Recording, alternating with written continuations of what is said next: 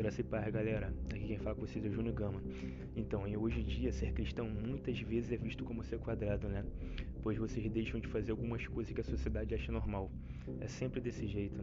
Mas não é bem assim. Aqui venho mostrar, na minha simplicidade, através de reflexões, pregações e entrevistas, as vantagens desse pacote. Eu sigo o quadrado. E você?